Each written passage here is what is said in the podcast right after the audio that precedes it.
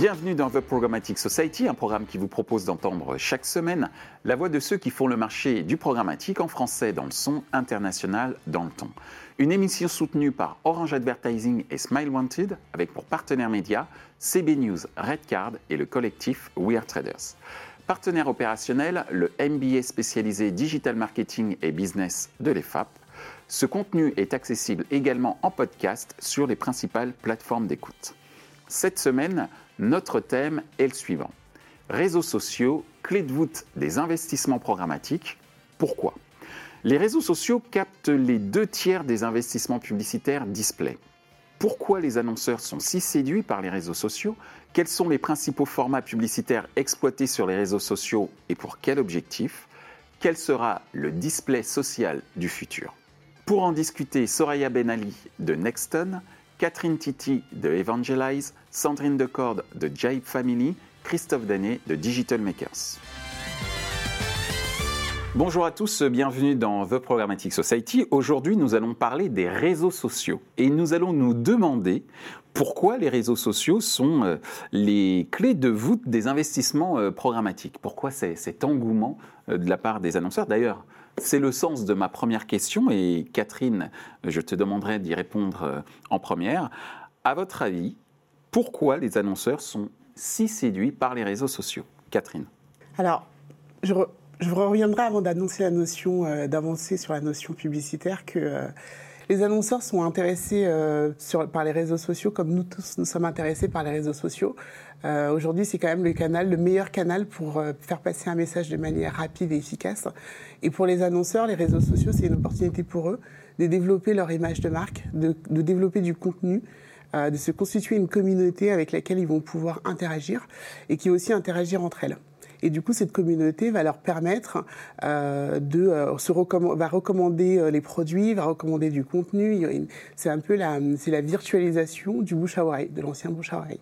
Et donc, Ensuite, sur la partie publicitaire, euh, l'avantage pour les annonceurs, c'est que euh, ça leur permet d'adresser en fait, euh, grâce aux réseaux sociaux, grâce à plusieurs formats, toute la chaîne de communication et tous leurs objectifs, de la notoriété à la génération de leads. Merci Catherine. Soraya, ton avis sur pourquoi les annonceurs sont si séduits par les réseaux sociaux? Oui, c'est une excellente introduction sur un peu remettre à plat sur les médias sociaux.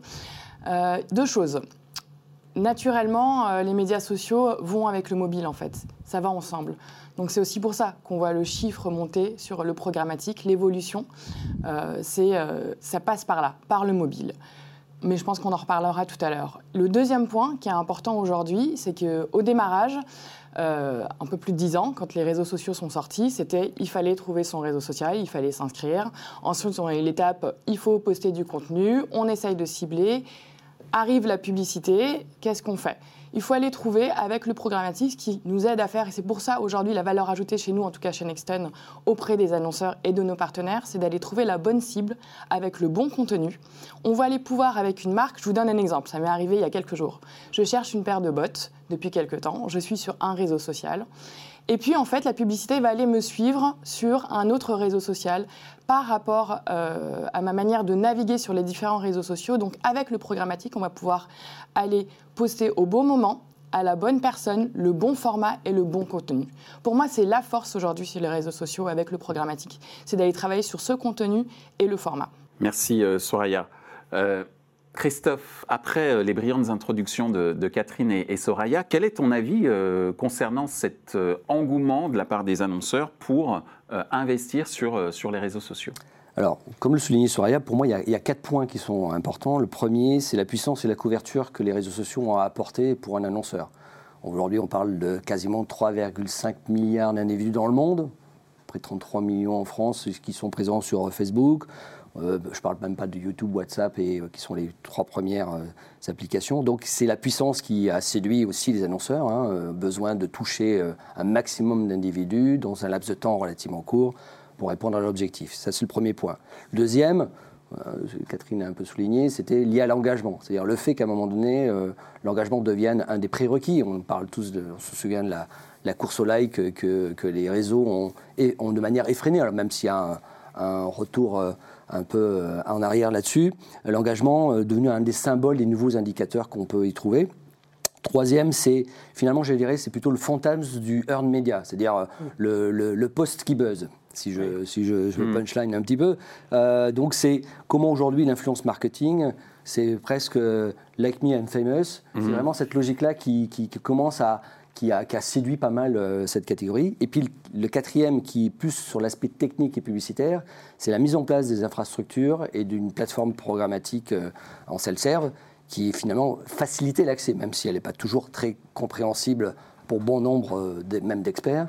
Donc on euh, dirait la plateformisation euh, de l'accès à l'audience? Oui, c'est ça. C'est en hmm. quelque sorte la mise à disposition de l'ensemble des éléments, que ce soit en termes de, de, data, que ce soit en termes de ciblage, de définition des indicateurs, de, facilitation d'accès. Finalement, l'ad serving est d'une simplicité redoutable pour, hmm. sur le social. donc c'est aussi ça qui a, je pense, aidé aussi les annonceurs et leurs agences là-dessus. Merci Christophe. Sandrine, alors, euh, moi, côté, annonceur, en fait, euh, on sait que euh, l'audience, le temps moyen quotidien passé sur les réseaux sociaux, c'est 2h22 minutes, toute génération confondue. quand on regarde les statistiques, il y a plus sur le marché français des deux tiers des Français qui sont connectés aux réseaux sociaux, que ce soit Facebook, Instagram. Après, il y a des réseaux sociaux beaucoup plus verticaux qui touchent des cibles, des cibles privilégiées. Et donc, on sait en, en termes de marketing que pour toucher une audience, euh, surtout que les technologies d'accès à ces marchés-là sont particulièrement euh, faciles et mm. accessibles en termes de coûts, euh, bah, que c'est un, incontournable du, planning stratégique. après vient la complexité de mise en œuvre, notamment avec la diversité des contenus en fonction de chaque réseau social, et l'importance de, quand on communique sur le, les réseaux sociaux en programmatique, il faut quand même avoir des contenus extrêmement d'extrême qualité, avec toujours, pour pouvoir engager l'audience, euh, un sens de chaque contenu. Donc on ne fait pas de du hard selling avec de la publicité euh, euh, qui tabasse parce que mm. ça ne fonctionne pas, ça n'engage pas. Voilà. Merci Sandrine Soria, tu veux intervenir sur ce point-là? Je voudrais rebondir et, même aller un peu plus loin pour, pour préciser. En fait, aujourd'hui, le community manager, ça, ça, ne suffit plus sur les réseaux sociaux. quand on est les socionautes, quand on est sur les réseaux sociaux, qu'est-ce qu'on cherche? On cherche de l'information, on cherche de l'inspiration, du fun évidemment. Et en fait, les annonceurs, le travail avec les annonceurs, ce qu'on va aller chercher, c'est aller nourrir ce désir finalement d'achat. Je parle des marques de mode, euh, pour le food ou même pour d'autres euh, euh, secteurs. Mhm. Mais aussi, on va aller nourrir finalement cet acte d'achat, le désir d'aller passer à l'acte d'achat. Et c'est là où le travail du, du, programmatique est important d'aller cibler euh, les bonnes personnes. Alors on a parlé pardon, de désir, de diversité des, des, différents euh, réseaux sociaux, ce qui m'amène à cette deuxième question, et Catherine, je t'invite à y répondre en première comme tout à l'heure.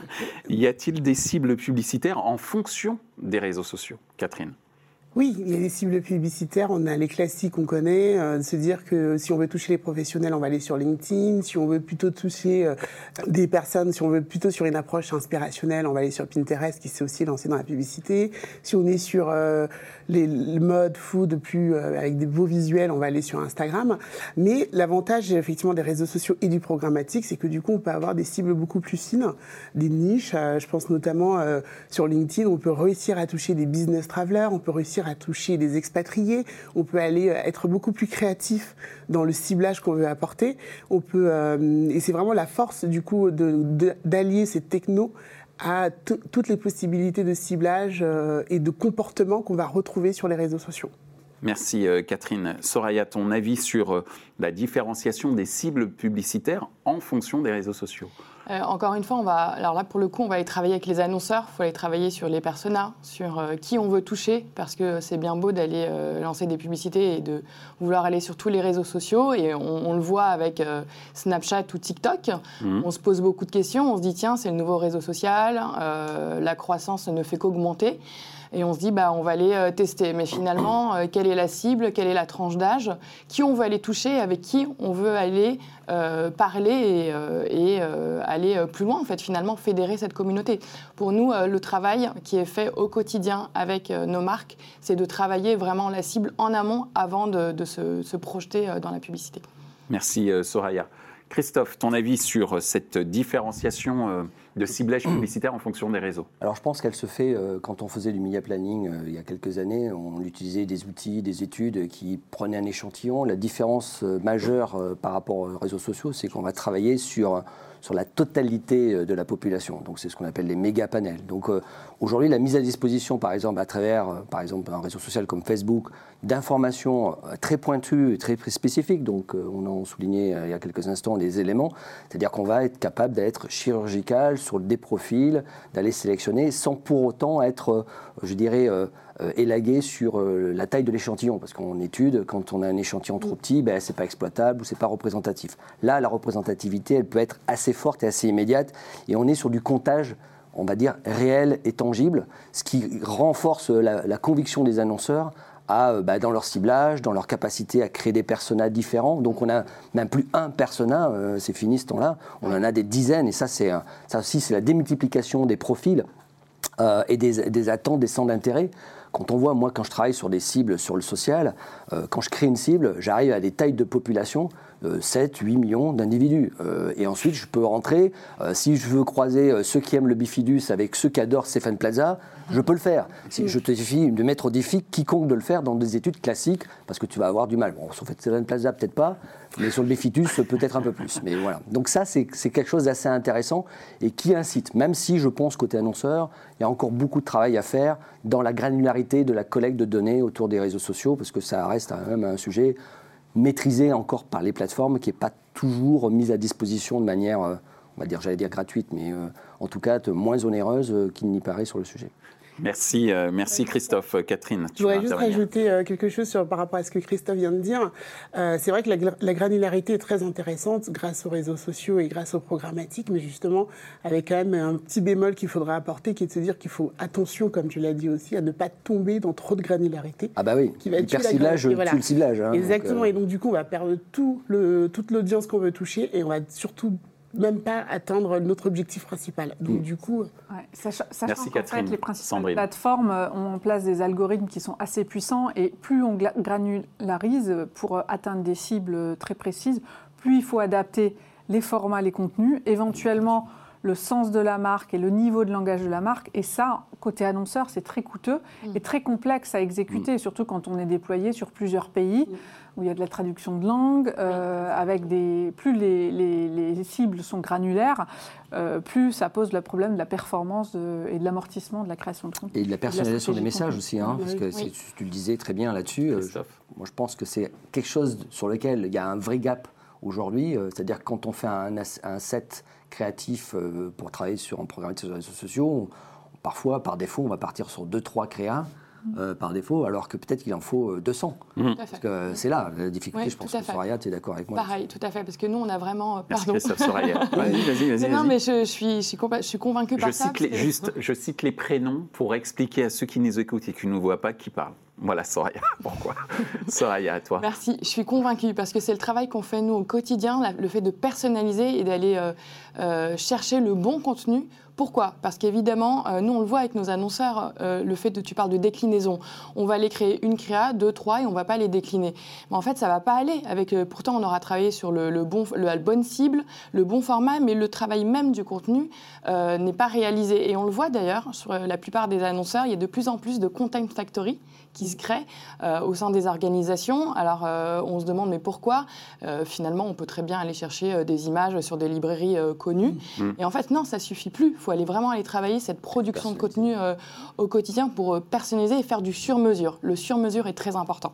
et pour sortir des, et pour sortir euh, des formats publicitaires détachés des plateformes de marque, en fait, la qualité du contenu est clé et notamment on est dans l'ère de, des déploiements des stratégies de brain content qui ont un impact sur la qualité programmatique et l'achat média publicitaire dans les réseaux sociaux. Donc, mais ah. du coup, on. Pardon. Merci Catherine. Mais en fait, Merci euh, Sandrine, pardon. À toi Catherine.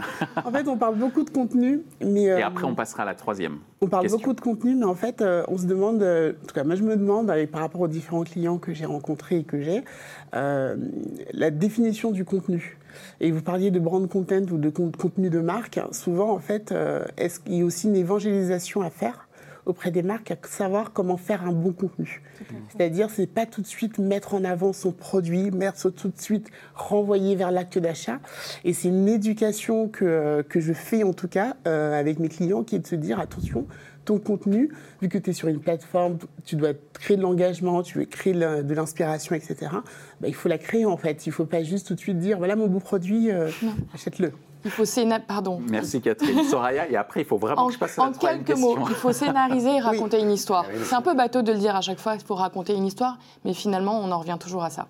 Merci, merci, merci. En tout cas, je vois qu'il y a effectivement énormément de choses à dire. On, en, on, passe à la troisième question, au sujet des formats dont il a été question. Sandrine, tu en as parlé euh, tout à l'heure. Quels sont les principaux formats publicitaires exploités sur les réseaux sociaux et pour quel objectif? Catherine alors, les principaux formats publicitaires, il y, a, en a, il y a la vidéo, forcément, qui, euh, qui, marche énormément et qui est un format très engageant, euh, qui permet effectivement de créer un contenu euh, informationnel, mais aussi euh, d'avoir un placement de produit qui est intéressant.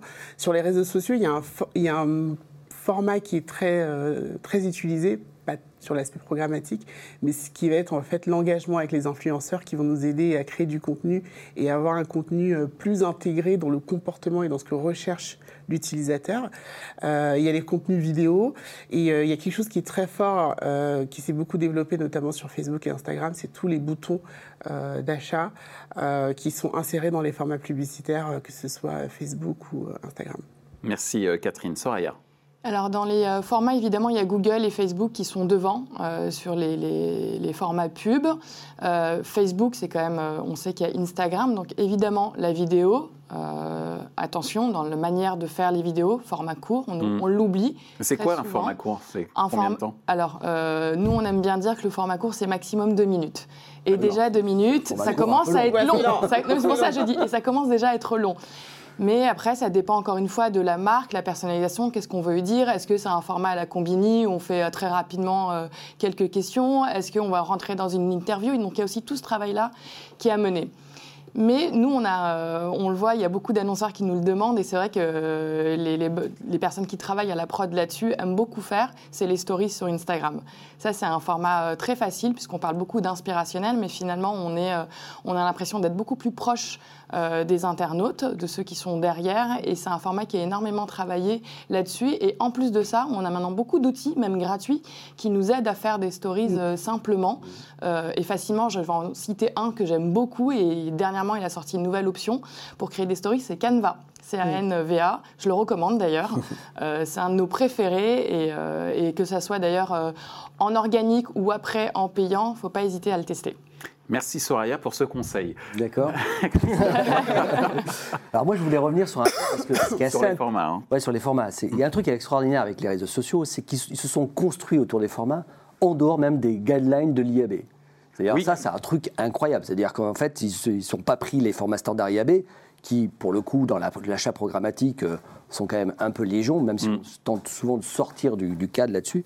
Ça, c'est intéressant de voir qu'ils ont créé leur propre... Les premiers formats sur Facebook, euh, c'était euh, vent debout de tous les, mm. les, les, les, Facebookers euh, sur le sujet, il hein, mm. faut le savoir. Hein. Donc, il y avait ça. Il y a un côté aussi, alors d'ailleurs, tu parlais des stories, très bon exemple, parce qu'en fait, l'inventeur des stories, c'est absolument pas Instagram, c'est Snap, en 2013. Et trois ans après, trois ans après, c'est euh, Instagram qui l'a popularisé auprès du marché mmh. avec tous les outils et la vulgarisation qu'ils ont fait autour de ces formats-là, qui a rendu le sujet ah tiens on peut être créatif. Mmh. J'ai quelques secondes. Alors moi format court euh, c'est plutôt les bumps euh, oui. 6 oui. secondes sur le sujet, mais, mais euh, donc ça c'est assez intéressant. Et puis même Google a suivi. Google ils ont sorti un truc qui s'appelle AMP. AMP Stories dernièrement, donc pour, sur le mobile, etc. Et puis il y a un truc qui a changer un peu le paradigme des formats, c'est la verticalité mm. liée au mobile. Ça, c'est un truc euh, qui change même la, la, rhétorique de la manière de raconter une histoire. Parce que si vous racontez une histoire en 16 neuvième mm. et ensuite vous essayez de la mettre en verticale, bonjour. Mm. D'accord? Donc ça, c'est un autre aspect. Et puis, euh, par rapport aux objectifs, euh, on le voit, c'est plutôt le 3 en 1. Ça fait un peu lessivier comme, euh, comme approche, mais c'est il y a le faire connaître, faire aimer, et faire convertir ou faire acheter. Et en fait, il y a que ce trois. Quand on prend la plateforme Business Manager de Facebook, Instagram, c'est assez drôle, c'est-à-dire tout est mélangé. Et c'est vrai que à chaque format correspond une catégorie d'objectifs. En faire connaître, on a besoin de l'impact, de la vidéo, etc. L'engagement, on va créer un call to action plus, euh, voilà, qui va inciter à rester dans le réseau social. Et conversion, on va aller faire euh, du drive to web, etc., drive to store, etc. On va rentrer dans cette logique-là. Donc il y a une adaptation assez, assez forte sur ces mm. formats-là, qui est assez, assez incroyable, qui, je pense, a aussi séduit les annonceurs. Merci Christophe pour ce, comment dire, cet exposé détaillé et précis sur effectivement les, différents objectifs, je retiens sur les réseaux sociaux, euh, faire connaître, faire aimer, faire acheter. Merci. Sandrine. Je, rebondis sur ce que dit Christophe. C'est vrai que en fait, l'achat programmatique sur le social media permet euh, d'accompagner euh, le fameux Customer Journey mmh. en fonction de son étape et sa maturité euh, sur ces trois étapes de base et s'adapte les formats en fonction de la maturité du prospect ou du client. Donc c'est assez pertinent et c'est des choses que dans sur d'autres sujets médias, on ne retrouve pas. Donc c'est peut-être une, des clés en fait de l'explosion de la publicité sur les réseaux sociaux, c'est qu'on peut vraiment segmenter le parcours du client.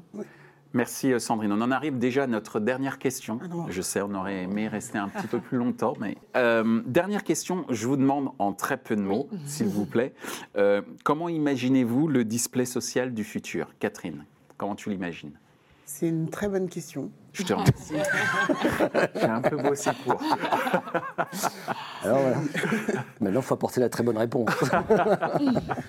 C'est ça. Euh, moi, je l'imagine en fait euh, avec quelque chose de beaucoup plus, euh, comme c'est actuellement, efficace, mais avec quelque chose où en fait on arrive quand même à avoir une brand safety qui est qui est optimale pour nos clients, mm-hmm. nos annonceurs.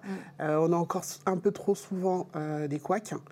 Euh, et c'est donc, euh, je l'imagine vraiment avec quelque chose de, où l'engagement est encore euh, meilleur, mmh. où du coup les transformations sont encore meilleures, comme c'est déjà le cas, mais où du coup, en fait, les annonceurs vont pouvoir vraiment y aller de manière plus en sécurité par rapport à leur image de marque. Merci Catherine. Soraya bah, Je dirais plus de transparence et, et d'éthique. On a un vrai défi de responsabilisation de savoir euh, où on va finalement pour l'annonceur, mais aussi pour les partenaires et les mmh. agences. Euh, de relever vraiment ce défi d'opacité. On a vu euh, qu'il y a quelque temps, il y a eu un, petit bad buzz avec YouTube sur un nombre, pendant une campagne où il y avait un nombre de vues qui était mmh. beaucoup trop élevé par rapport à ce qui était censé. Apparemment, c'était un bug technique. Mais bon, on se pose la question, donc vu la progression et les chiffres qui ne cessent de monter, vraiment ce défi-là de transparence. Merci Soraya. Christophe, comment tu imagines le display social du futur? Premièrement, deux lettres, VR, Virtual Reality, Oculus Rift. Euh, donc, si on se projette dans le futur, je pense qu'il y a un immersif qui est assez intéressant et on comprend mieux peut-être la stratégie de Facebook, en tout cas là-dessus. Donc ça, c'est le premier point. Obligatoirement vidéo, ça c'est le prérequis euh, natif, forcément. Toujours plus éphémère, c'est-à-dire je pense qu'il y a ce côté euh, très snacking euh, lié à certaines populations qui, euh, voilà, le mhm. story, euh, voilà, on va la raconter en quelques secondes, on doit attraper le, mhm. tout de suite. Donc il y a cette côté éphémère qui est assez important. J'allais un, un, peu pouvoir la gratter de moins en moins visible. Dire, je pense qu'aujourd'hui, la, la, culture de la visibilité de l'espace publicitaire sur les réseaux sociaux va être un vrai sujet. Et on a vu qu'effectivement, ils ne sont pas les mieux placés pour mesurer la visibilité, mais il va falloir vraiment faire un effort là-dessus. Et le dernier point, c'est plus algorithmique. Ça, c'est clair que là, l'automatisation, elle est très, de plus en plus forte. Et data only, c'est-à-dire qu'avec euh, le contexte actuel en ce moment autour de la data, il reste un des gros bastions où les annonceurs vont aller pouvoir piocher la donnée. Donc je pense que malheureusement ou heureusement pour mm. eux, je ne sais pas, il faudra débattre là-dessus dans une prochaine émission. Avec plaisir. La data va être, euh, va être un, un, vrai sujet, je pense, pour ces réseaux sociaux et pour l'avenir. Merci euh, Christophe. Sandrine, tu auras le mot de la fin. Alors moi, je suis complètement en ligne euh, avec euh, ce que dit Christophe. Côté annonceur, une des grosses problématiques, c'est l'enrichissement de ce qu'on appelle la first party data, donc c'est la donnée propriétaire des annonceurs, à des fins d'optimisation de l'achat média par la programmatique, mais aussi de connaissance de ces cibles, de connaissance de ces cibles fidèles ou de ces cibles à conquérir.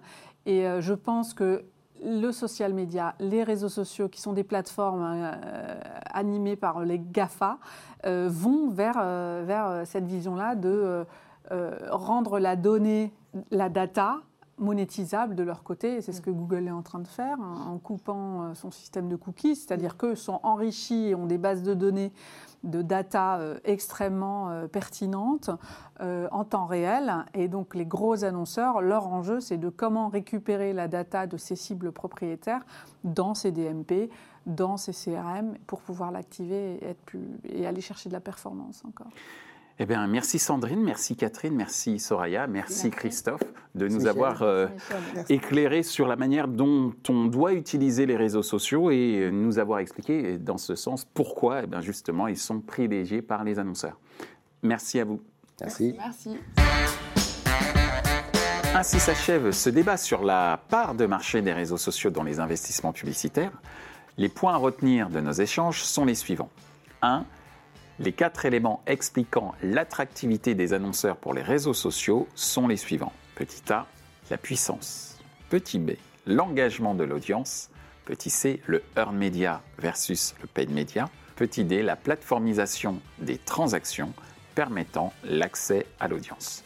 2. La diversité des formats publicitaires et éditoriaux sont un terrain favorable pour faire connaître la marque, faire aimer la marque, faire acheter la marque. 3. La qualité de l'audience des réseaux sociaux est le résultat d'un volume important et mesuré en temps réel. Ce contenu est accessible en podcast sur les principales plateformes d'écoute. Merci à Orange Advertising et Smile Wanted pour leur soutien, ainsi qu'aux partenaires médias CB News, Redcard et le collectif We Are Traders. Partenaire opérationnel, le MBA spécialisé Digital, Marketing et Business de l'EFAP. Merci également à l'ensemble des équipes d'Atelier B pour la réalisation de ce programme. Traduction et sous-titrage par Uptown.